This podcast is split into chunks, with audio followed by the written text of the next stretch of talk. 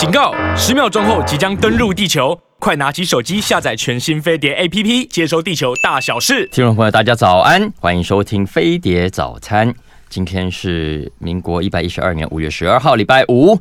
我是沈云聪，来帮香龙代班啊。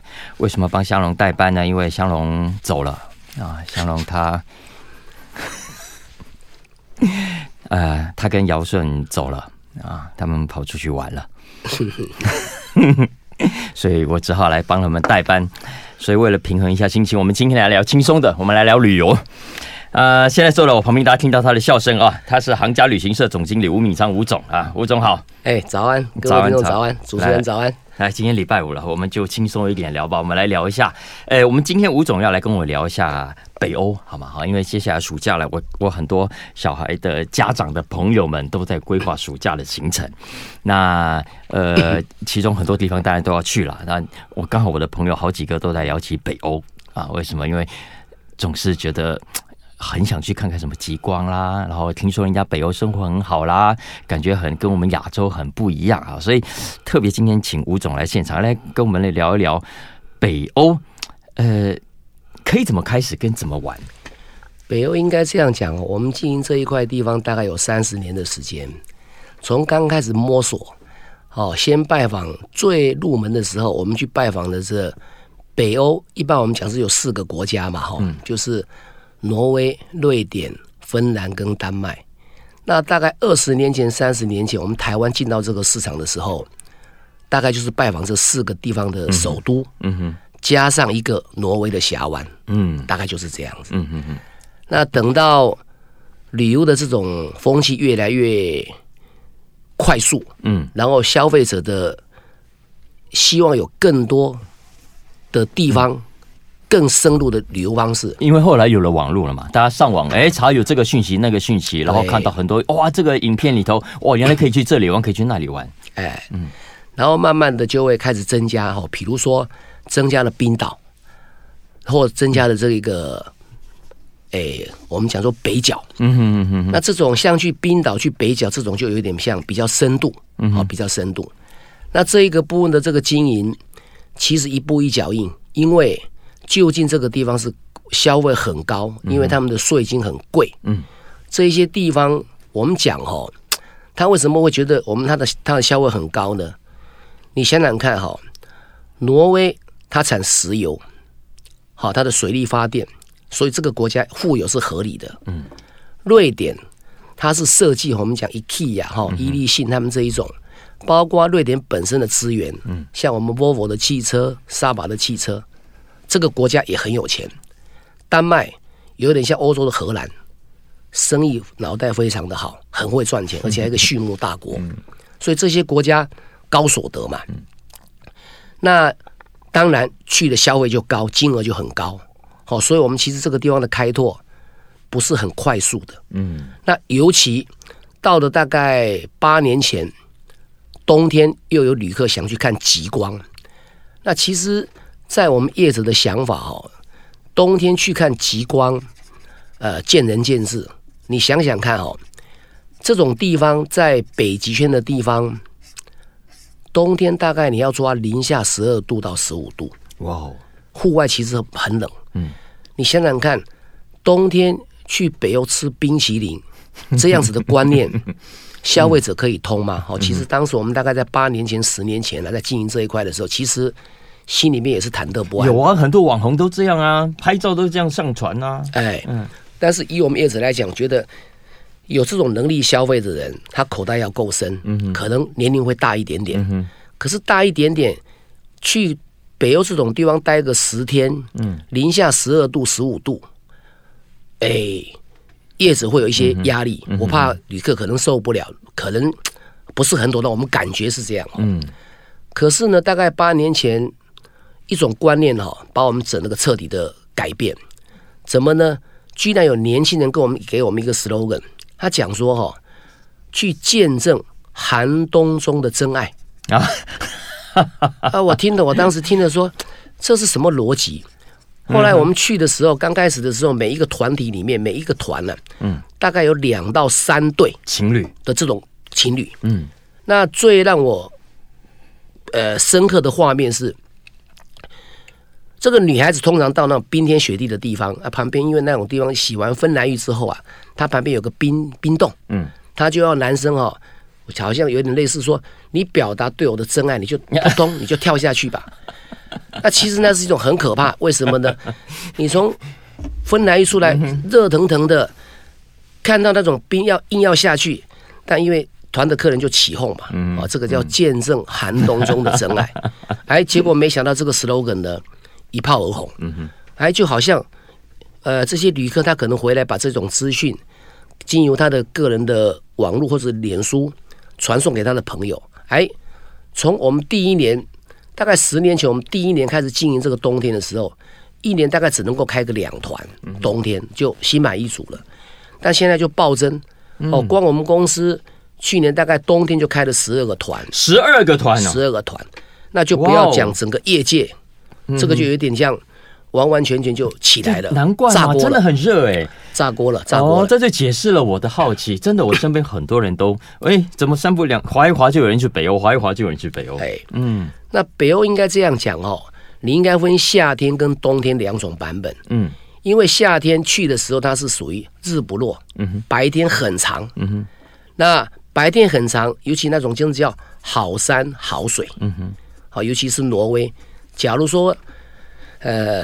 听众朋友觉得你的时间不是那么样的充裕，我只会建议你，那就选两个地方，嗯、要么选挪威，要么选冰岛，就不要一次去满这四五个地方，啊、因为你要考虑你旅游的那种边际效益哈，嗯、有时候玩的久了可能累，嗯、或者是消费的金额高，嗯、但它的 CP 值就没有那么。那假设说你的时间不是那么样的充裕的话，啊，就有像有些人去那个中亚，我都会建议建议那个朋友说。如果你的时间不是很长，预算不是很充裕的话，我宁可建议你，你去个乌兹别克，嗯哼，其他的第二次、第三次再去，嗯嗯，或者是像去那个非洲，好，有人去肯亚，一定要去坦桑尼亚，你也要去新巴威。那假设你的时间有一点压力的话，我还不如建议你肯亚就够了，嗯嗯，因为它就是经典中的经典嘛。哎，吴总，这样你可不可以建议一下，你你理想中哈的这个北欧去几天？我最理想的是哈。挪威加上冰岛，嗯，那么天数排在十到十二天，嗯，我认为这是十到十二，十到十二天，嗯，这是最我认为最理想的，嗯哼。为为什么这两个地方？因为挪威的好山好水哈，它是有一个这样子的一个概念哈，它峡湾的饭店都是属于那一种百年饭店，嗯，它现建，有点像克罗埃西亚一样，它现建，哦，那现建的意思是怎么样？这一些饭店都是家族经营。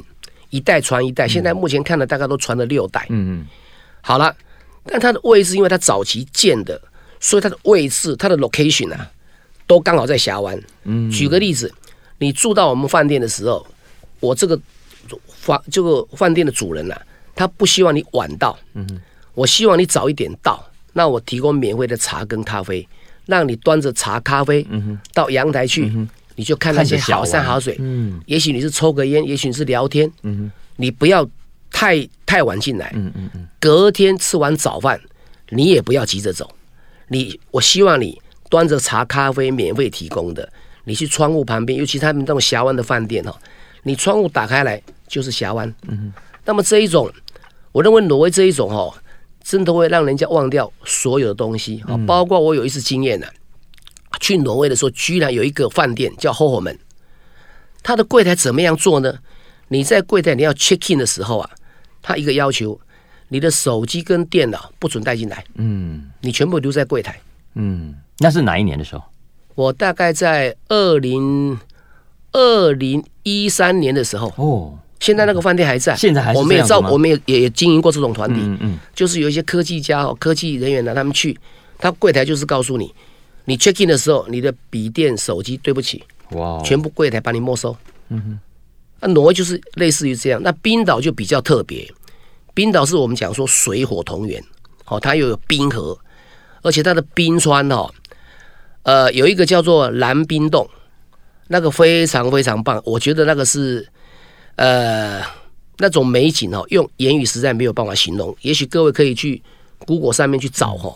它那种蓝冰洞啊，在捷谷沙龙湖，然后那个叫真的叫蓝冰，嗯，我认为可以跟它比拟的哈，全世界大概只有一个贝加尔湖。嗯，好，因为贝加尔湖也有一个蓝冰洞，气泡冰嘛。嗯、但冰岛的这个蓝冰洞，我认为举世无双，这个应该举世无双。嗯、但是这种去就是要有一点，因为它那种进去的时候路哈，就是因为它会渗水嘛，会融冰会渗水，所以进去的时候走路啊，嗯，可能会比较辛苦一点。嗯，但绝对值得，绝对值得。嗯，好，那冰岛除了这个以外，它本身。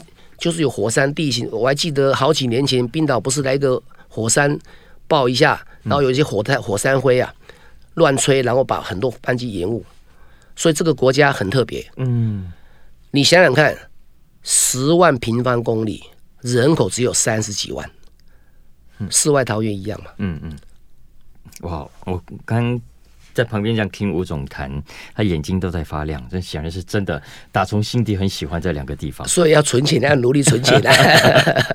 哎，可是如果如果我也想去芬兰啊，芬兰是圣诞老人的故乡啊，我也想去瑞典啊，我也想去看看 IKEA 的的的工厂，或者说看人家当地的 IKEA 是长什么样子，我也想去这两个国家，怎么办？那那就是你还有还有丹麦，嗯，我的建议是啊。如果你的预算不是很充裕，或者不要这种这么劳累的话，我会建议你哈，从入门开始，嗯，啊，就是芬兰也去，嗯哼，瑞典也去，丹麦也去，挪威也去，然后把这四个国家的首都，因为首都比较有代表性，然后再加上挪威你一定要去的峡湾，嗯嗯，哦，这样就是一个很很标准欧入门之旅了，哎，对，这个是我认为最为经典，嗯哼，而且绝对。你又回来，对他会很向往。你一定有那种再去第二次再去，嗯，去深一点，对，去多一点地方，不要只是大都会，要往乡下跑。那假如说你回来之后，哎，跟我判断的差不多，你会再去的时候，你就一定会考虑去像刚刚主持人讲的哈，嗯、去圣诞老公公的故乡，嗯哼，好，因为那种故乡就是很特别的。进到北极圈，你就会去体会什么叫永昼，嗯，永夜，嗯，好，夏天去。你要戴眼罩，要不然晚上你睡不着觉，因为太阳就是高挂。嗯，那包括你进到北极圈，它的什么狗拉雪橇啦，那个什么驯鹿雪橇啦，包括雪上摩托车啦，包括我们现在还有担心什么帝王蟹吃不到哦，是因为什么俄俄国俄罗斯克兰那个俄俄乌战争啊，现在帝王蟹好像不太出口。你到呃芬兰北边去哈。那你都不用担心，保证你吃到饱，因为他那边怎么样特别呢？因为这种帝王蟹哈，它非常喜欢吃鳕鱼的卵哦，因为鳕鱼的卵都在河床上、海床上，这种螃蟹这种地方最喜欢吃那种，但是鳕鱼是这些国家一个非常重要的收入，所以那些北边的人呢，他会希望。你们尽量把这些通通抓走，通通把它把它处理掉，这样。哎，讲到这个，那吃呢？在北欧的吃，呃，有哪些特色？然后你有什么建议？我吃就不特别跟各位建议哈，因为我始终觉得你要享受美食，嗯，因为美食一定要有创意。好像比如说要拉丁语系的人，好像法国餐，嗯，像意大利餐，这种拉丁语系的人呢，就像我们穿衣服一样。你要美感，一定要这种人，嗯，他才办法有那个创意，真的。装饰啊，口味。但北欧人他本身就是一个生活条件不好的地方，因为冬天很长，很冷，所以如果你有去他的东西，其实很朴素，包括他的穿着，嗯，好，如果消费者你去，你想去买东西呀，那我就劝你不要去北欧，嗯，因为他的东西你一定不会大意，颜色非常的朴素，嗯，没有设计感。然后吃的东西也是很，所以我觉得去北欧去强调吃食用餐呐、啊，我认为不会很恰当。要吃要享受美食，我认为你应该考虑像法国、巴黎、意大利，哎啊，这种就一定让你。吴总，我跟你讲，我去欧洲哈，呃，去德国也好，英国也好，都一样。想吃好吃的，我只去一种餐厅，我去意大利餐厅。哎。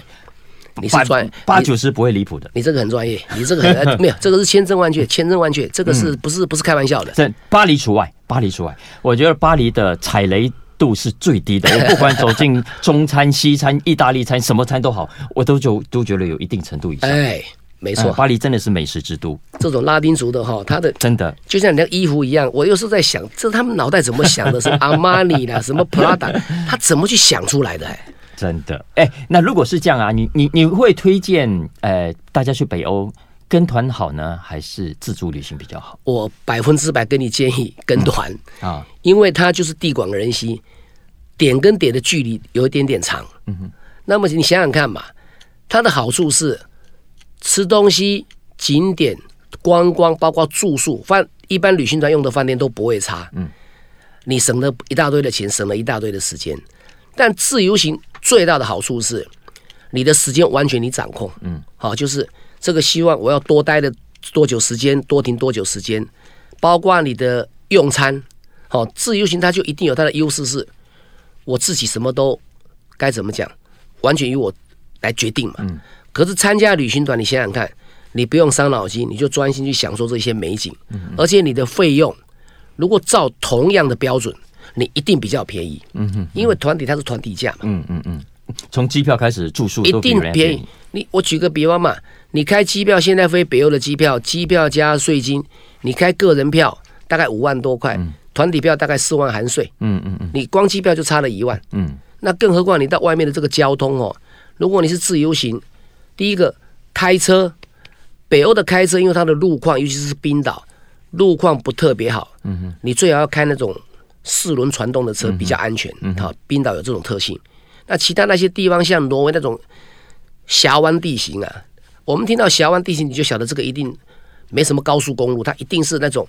所以挪威有什么？会有什么精灵之路啊、老鹰之路？嗯，它强调的就是像我们花莲一样九拐十八弯。嗯嗯嗯，它要跟你强调那个建筑工程的难度跟高科技。嗯。所以你不要去把它想成说，你去美国开车开的好爽哦，就是啊一路就是，哼啊不一样啊不一样不一样不一样，那个开着好累啊好累啊。哎，如果如果吴总像你刚刚讲的建议啊，不管是哎你觉得我们就是去挪威跟冰岛啊，这个十到十二天就好，还是说信仰你后来讲的北欧入门之旅啊，我们先跑几个国家的首都，呃，把它看完一遍。对大部分人来说，如果可以有最经济型的行程。预算大概多少？我会建议你哈，大概抓个十四万到十五万之间，嗯，走一个，我们把它归类叫做入门，但其实它不叫入门啦，它其实已经是很是了，很丰富的，很丰富的。我会建议从四国的首都加上挪威峡湾，因为四国都去啊，你才有办法去理解这为什么这个芬兰人对俄罗斯嗯。这么充满了不痛快，嗯哼，好，这因为它有一些背景啊，因为那包括为什么芬兰。跟其他三个国家都不结盟，嗯，好，瑞典、丹麦跟挪威这三个的观光局是绑在一起，把芬兰排外，嗯，哦，这种东西的有一些有一些，对，这个你去了那边听当地人才有办法，你才容易理解，真的真的，而且每个国家有它的特色嘛，哎，那不同国家，哎，从这个城市到那个城市搭飞机吗？还是都是一般都是飞机，都是搭飞机，要不然就坐船，嗯嗯，我们台湾现在很流行的那种船哈，因为。他们那种船就是看波罗的海跟看北海、嗯、一样看日出，嗯，但是它的交通简单讲哦，长距离的大概都是用飞机的。嗯、那呃几个国家之间哦，像瑞典跟芬兰呢，那必须用船，嗯哼，好，它那个船也是蛮蛮有特色，蛮有特色，嗯、就是晚上大概五点上去，然后坐到隔天的八点，嗯，那它上面都给你海盗大餐，就北欧所有的。刚刚主持人在问的时候，北欧有什么餐食？你那种海盗大山出来，反正就是 都吃得到了，都看得到了。对对对，哎，马上就是暑假了哈。像如果像夏天的行程，吴总你什么建议？一定是走这个入门款嘛。啊，看那个日不落，嗯哼，然后你的白天都是晚上九点十点太阳才会下山，而且天气又好，你也不用。而且真的，我就有带加入要带长辈啦，或者带小孩哈，我真的也是建议大家，你真的不要冬天去。冬天那是另外一种，真的那是另外一种。夏天哈，我是觉得适合普罗大众，嗯嗯嗯，很适合。然后真的，你不，除非你真的哎觉得体力还不错，然后真的是都还在壮年期啊，对，想去干极光啊，可以。否则真的那是很大的挑战。如果你家里带的老老小小的话，啊，就去见证寒冬中的真爱吧，就去见证一下。好了，非常高兴，先呃礼拜五，请到行家旅行社的总经理吴总啊，你一听他讲就知道是旅游达人，来跟大家聊一聊北欧，聊一聊我们觉得不想上班了，好想去玩了。谢谢吴总，哎，谢谢大家，谢谢，欢迎继续收听飞碟早餐，我是沈云聪，今天来帮香龙代班啊。刚刚说了，香龙跟尧舜啊，他们走了，他们跑去玩了，所以我来给他们代班。来，呃，我们刚刚跟这个吴总聊了北欧，接下来呢，我们换一个话题，我们跑到南半球来，我们接下来聊的是澳洲，来的是澳洲雪梨。雪梨最近有个很有趣，我觉得蛮棒的活动，所以今天特别来聊了这个题目。现在在我旁边的呢是澳洲新南威尔士州的旅游局北亚区的局长董庆怡 Jennifer。你好，小婉，你好，Jennifer 才刚从香港过来哦，就特别来跟我们聊这个题目的哦。是 是，这个非常重要的一个节庆在雪梨，啊，是哦，在雪梨，这个节目叫做什么？缤纷雪梨灯光音乐节，Vivid Sydney，对，Vivid Sydney。这是什么特别啊？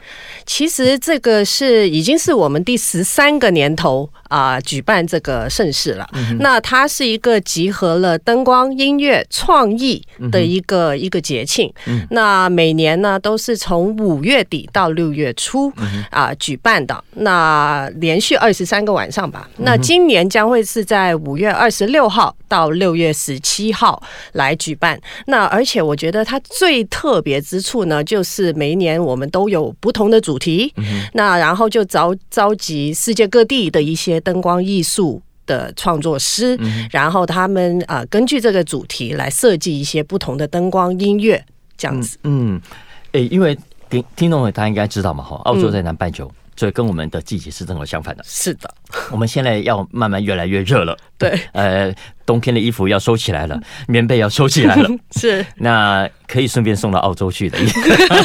没错，没错，因为刚好就是啊，五月份到六月份就是我们的冬天踏入冬季的开始啊。所以，所以这个这个阶段其实对对澳洲来说就是一个重要的季节转换。所以就借着这个时候来办这一场缤纷雪梨灯光音乐节，嗯，没错。那刚刚讲的是灯光音乐呢？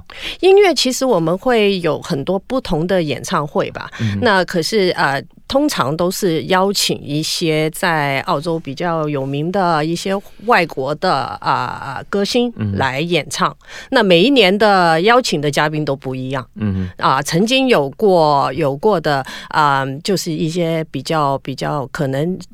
听在收音机旁边的朋友们，可能是比较年轻的话呢，可能就未必认识。嗯，可是，在澳洲还是还是非常受欢迎的。现在在跟你讲话的这个人不年轻了，所以他一定认识。那今年呢？今年什么特别的 cast？今年，今年我们有一个叫 Jennifer 啊 McConnell，OK 啊，他也会做一场音乐的，对对，音音乐的表演吧。而且我们这个呃灯光音乐节呢，其实他也。啊、呃，就是鼓励一些年轻的歌手啊、去开一些演唱会。可是那些演唱会可能就是收费的。那灯光当然就是啊、呃，你随便走在雪梨的街头，你就会看到每天晚上的六点开始，嗯、一直到十二点，嗯，那个灯光是不间断的。呀呀，其实这个活动它并不是局限在。一个很小的地方啊，而是整个雪梨是啊，是你其实是可以散步，走在街道上，你其实就可以，就像一些台北之前也办过类似的啊，嗯、你看整个仁爱路啦，呃，整个东区啊，呃，都都有路边都有灯对啊，类似这样的一个感觉。是所以意思是说，我们其实这一次也是借着这个音乐节，诶，去走一趟悉尼吧。嗯嗯，是的。那悉如果这样的话，那那个 Jennifer 推荐一下。你自己有没有什么特别的景点？我在雪梨啊，在雪梨肯定大家一听到雪梨就想到这个。我刚不小心讲了悉尼。悉尼就是雪梨，对对对对对。那其实大家一讲到雪梨的话，都会想到这个雪梨歌剧院，嗯哼啊，海海港大桥，这个是我们两个的主要的地标。嗯、那其实在，在、呃、啊这个灯光音乐节的期间，这个啊、呃、歌剧院的它的外墙上面也会打上不同的灯光，嗯、然后那个啊、呃、雪梨大桥也会就是啊、呃、打上不同的灯光，然后当然我们的海港是最有名的。那所以上面也可以坐那些游船去游览，嗯、就看得更加的从远距离去看。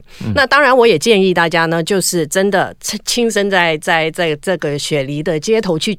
逛，因为每一栋大楼它都有它一些特别的灯光的装置，嗯、因为整个啊、嗯、雪梨其实超过六十多个不同的灯光装装置都会在的。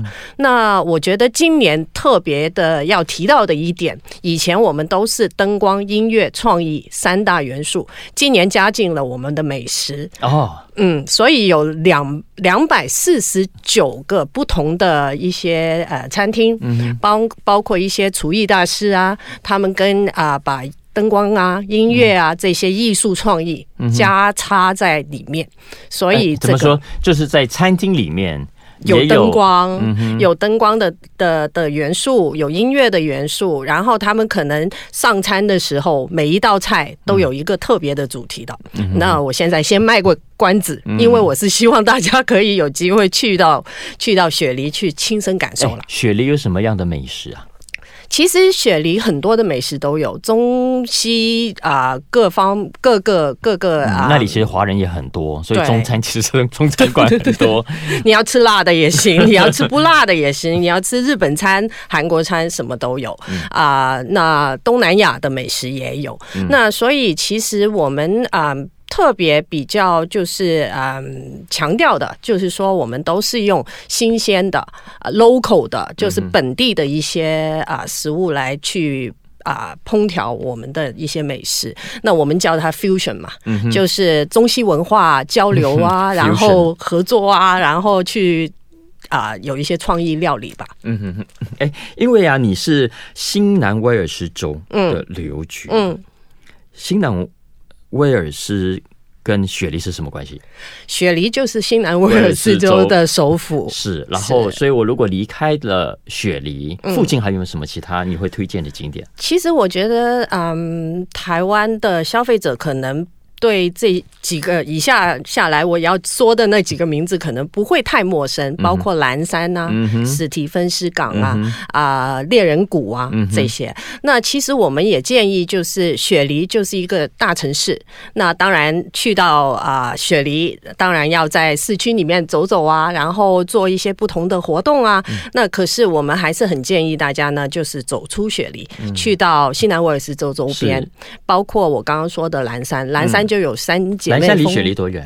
一个多小时的车，车嗯。啊，所以意思说要租车，对，它是有有当地也有，他你也可以坐火车去到那边，嗯、然后他有一些 big bus，、嗯、那你可以坐坐上那个车，他就带你游览，就在在蓝山玩一天，再回到雪梨，对，也等于说以雪梨为中心，然后在周围的这些地方走，是而不是说呃，也许我就到到附近去去住一晚。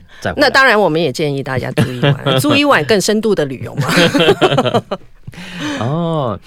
但其实就这个季节，因为接下来马上暑假了哈，嗯，嗯呃，但是去到澳洲是冷的，去到雪梨是冷的，是因为接下来如果要给台湾的这些放暑假的孩子，呃，推荐行程的的话，你你会你会有什么建议？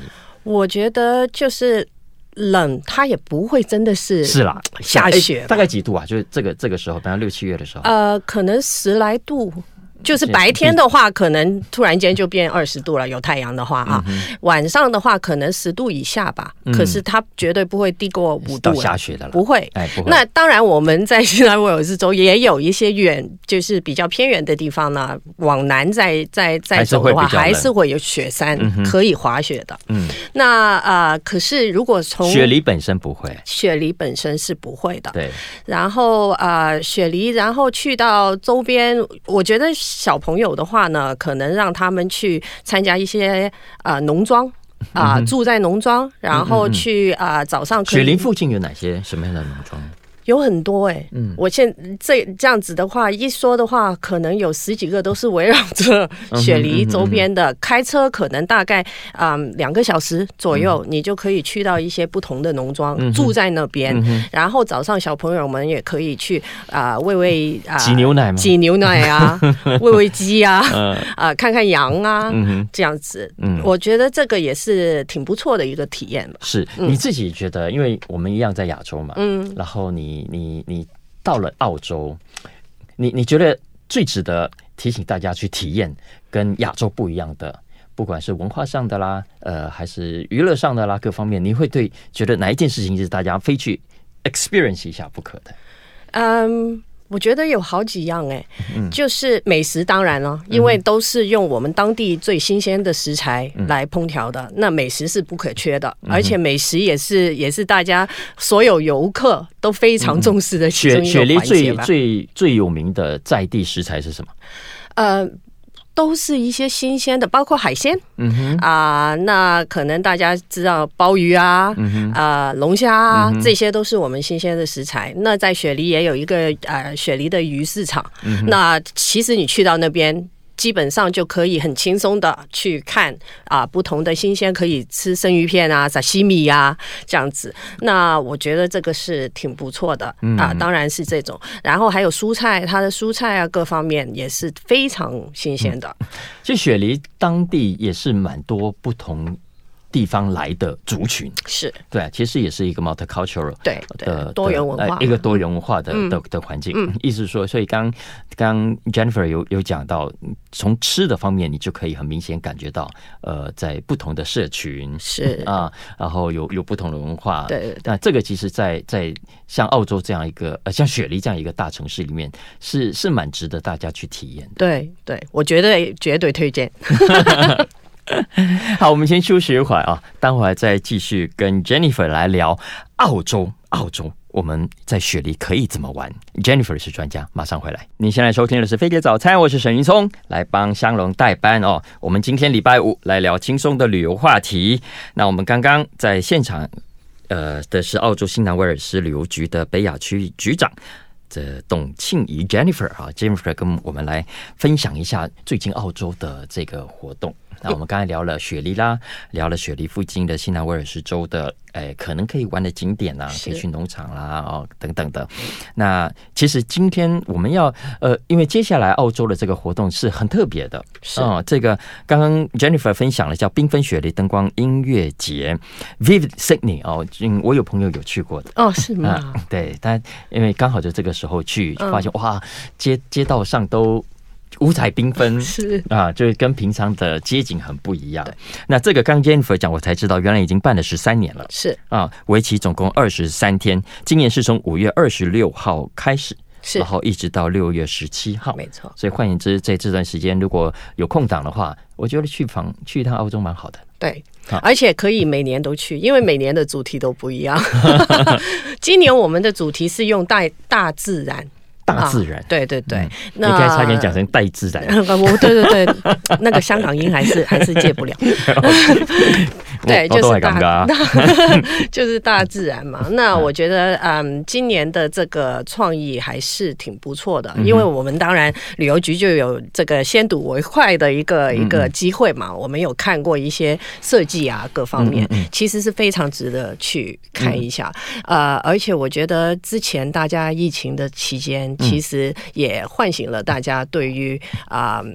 自然啊，或者是身边的人呐、啊，嗯、或者是朋友啊、亲亲人呐、啊、的重视吧。嗯、那我觉得这个这次的灯光音乐节把这些元素都有一些结合，然后啊投放在这个这个灯光音乐节上面了。嗯，听起来不错的。然后呃，如果我们从台湾去啊，嗯，那个行程上你会你会有什么样的推荐吗？因为我知道我们跟雪梨有直航，华航有直航的飞机，然后你们是不是跟华航也有一个配合的活动？对，因为我们啊就。就是这个嗯，缤纷雪梨灯光音乐节，我们昨天其实跟啊华航做了一个啊，嗯，啊，有个记者会是吧？对。啊，嗯，有个记者会。那其实我们这次跟华航的合作，也是因为他们有直航航班，嗯、然后我们也希望啊、呃，可以带到更多的台湾朋友们去到雪梨。那所以我们这一次的合作，这样飞直航几个小时？八个小时？十一个小时？十一个小时哦，嗯、直航。可是呢，我觉得挺好的，因为它是晚上的航班，嗯、然后你就睡醒之后就到了，啊、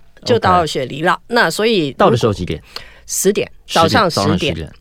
对，那出来也刚刚好嘛，可以去吃点东西，然后就可以 check in 酒店这样子。那我觉得这个这个刚好，就是请假也不需要请太多，因为你当天礼拜五下班你就可以飞了，礼拜六就到了。那我觉得这个是挺不错的安排。那我们昨天跟他们啊的一个合啊、呃，跟华航的一个合作案，然后我们也将会在捷运啊、呃、板南线上面有一个专列。啊，是啊，嗯，就让大家先睹为快，可以 可以吸引大家一下。开始吗？什么时候开始？啊、呃，我刚才打板南线来的啊，今天开始。哦，嗯、看你哦，没有，对不起，因为我们这个节目是预录的，对、啊、，OK，是应该这个礼拜五开始，哎，这个礼拜五开始，对，OK OK，就在捷运可以看到了。嗯，对，所以所以其实可以事先先体验，对不对？对，我觉得你们这个 marketing 做的不错哎。应该，我觉得，因为很多时候就是希望在啊、呃、更多的啊、呃、曝光吧，嗯哼，啊、呃、让大家知道，因为我光是说这个灯光音乐节有多好多好，嗯，有一些图片啊，或者是有一些画面啊，让大家可以看到的话，会更更更更吸引人吧。嗯嗯，因为我觉得这个就是。呃，因为现在我们都知道很多人喜欢旅行嘛，是。喜欢出去走走。那世界这么大，这么多的地方，嗯，所以我觉得每个城市呢，现在都在想办法打扮自己。对，没错。对，好到吸引大家，来来来来，你来我这里。我们也是其中一份子。对，因为像澳洲跟雪梨啊，是是，我觉得这一辈子非常值得去的一次的，是的地方来的。不止一次，好好好，不止一次，不止一次。对不起，我的我的职业病又犯了。对，我就说你至少要要要要要去过啊。对，因为因为其实我觉得，嗯，新南威尔斯州等于是一个迷你版的澳洲，嗯。啊，所以所以其实你可以在新州。嗯，可以玩到很多不同的东西，是。上山下海都行。嗯、是，就是刚 Jennifer 讲这一点是对的，就是不，它不只是在文化上，呃，是是一个小型的迷你澳洲，嗯，连地形上、地质上，其实各方面都 都都涵盖了澳洲的一个很基本的特色。对对对，所以我觉得就是去一次是不够的，嗯、去多几次，大家。不，像这个呃，Vivid Sydney 啊，嗯，那请问我们现在如果呃真的要去的话，你你会建议？几天的行程？我觉得至少可能要四个晚上到五个晚上吧。嗯哼啊，因为因为其实我们的这个 Vivid Sydney 这个啊项目，其实它的啊各区都有一些灯光的装置。嗯。那我觉得你不不单是只是看这个雪梨歌剧院跟海港大桥吧。嗯，那你可能深入一点，因为其实有很多自发性的一些餐厅，他们自己。自发，因为配合这个灯光音乐节，他们也会做出不同的一些灯光装置。嗯哼，那所以你可以慢慢去细挖这一这一块的。嗯嗯，所以我觉得是可以留久一点，对我们来说也是更好了。呀，我觉得蛮好的啊。呃，接下来马上就要开始了，五月二十六号就要开始。是，那大家有二十三天的时间，呃，可以很从容的去规划。是，如果像 Vivian 这样子讲，呃，呃，Jennifer 刚刚这样子讲。呃呃，四到五天，等于说我们就就一个礼拜五晚上出发，然后下个礼拜六或者礼拜天回来，然后马上就可以上班。嗯，是的。好，今天特别跟大家聊了这个缤纷雪梨灯光音乐节 Vivid Sydney，它将会在今年的五月二十六号登场，一直到六月十七号，呃，去澳洲迎接下一个冬天吧。好。我们等着你啊！好，今天非常谢谢澳洲新南威尔士州旅游局长北亚区的局长董卿怡 Jennifer，谢谢 Jennifer，谢谢谢谢谢谢。